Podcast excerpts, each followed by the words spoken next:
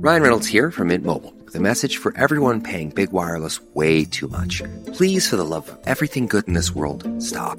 With Mint, you can get premium wireless for just $15 a month. Of course, if you enjoy overpaying, no judgments, but that's weird. Okay, one judgment.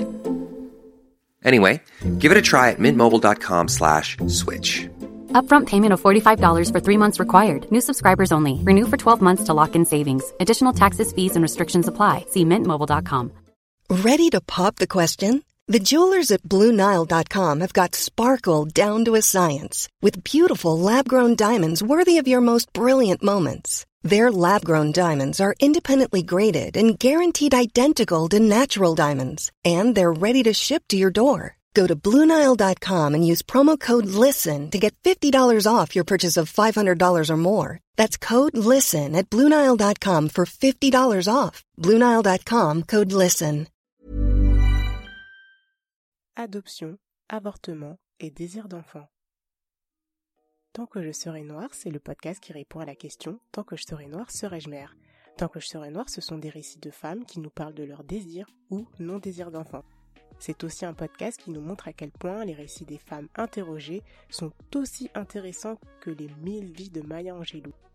Je suis Tsipora, la créatrice et productrice de Tant que je serai noire. Vous écoutez le format court du podcast, format sous forme de témoignages d'auditrices. Si je vous dis adoption, avortement et désir d'enfant, qu'est-ce que cela vous évoque? Bonne écoute Je suis née sous X dans les années 90 en province et j'ai été adoptée alors que je n'étais qu'un bébé. J'ai vécu une enfance et une adolescence relativement tranquilles. À 16 ans, j'ai eu accès à mon dossier de pupille de l'État et j'ai découvert que ma mère biologique avait songé à avorter mais qu'il était trop tard.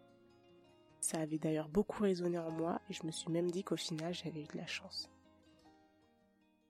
À 21 ans, je fais une mauvaise rencontre et je dois avorter. Ça a été une période assez difficile pour moi et très douloureuse. J'ai eu l'impression de revivre l'histoire de ma mère biologique. Mais cette fois-ci, le choix a été rapidement fait dans ma tête. Je ne voulais pas du tout compromettre mon avenir avec l'arrivée d'un enfant. Cet événement m'a aussi permis de savoir que je n'étais pas infertile, parce qu'avant d'être enceinte, j'avais vraiment peur d'être infertile, tout comme mes parents adoptifs.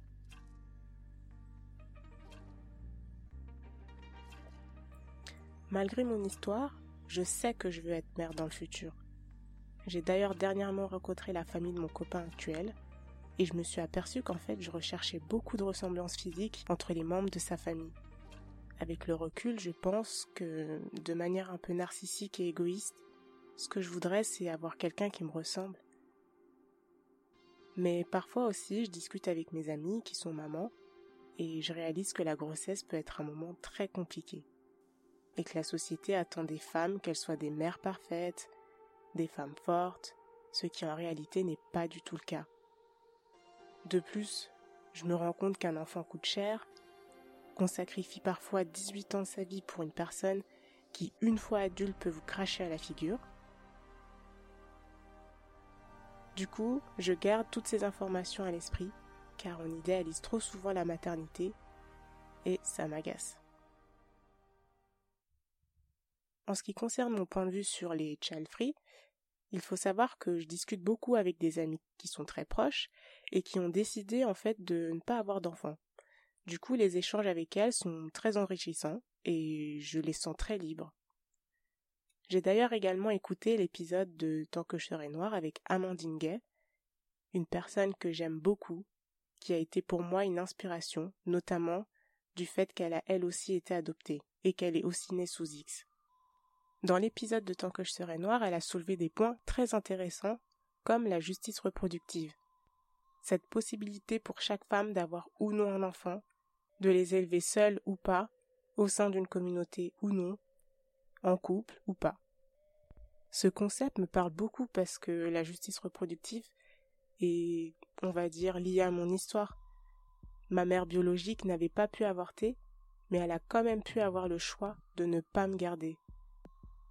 La justice reproductive permet pour moi aux femmes qui souhaitent garder leurs enfants de le faire, et ce dans de bonnes conditions, et permet à celles qui ne veulent pas avoir d'enfants ben, de pouvoir avoir le choix et de pouvoir avorter sans pression ni obstacle.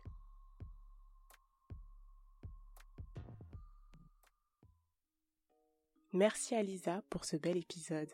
Merci à vous, auditrices et auditeurs, car sans vous, le podcast n'existerait pas.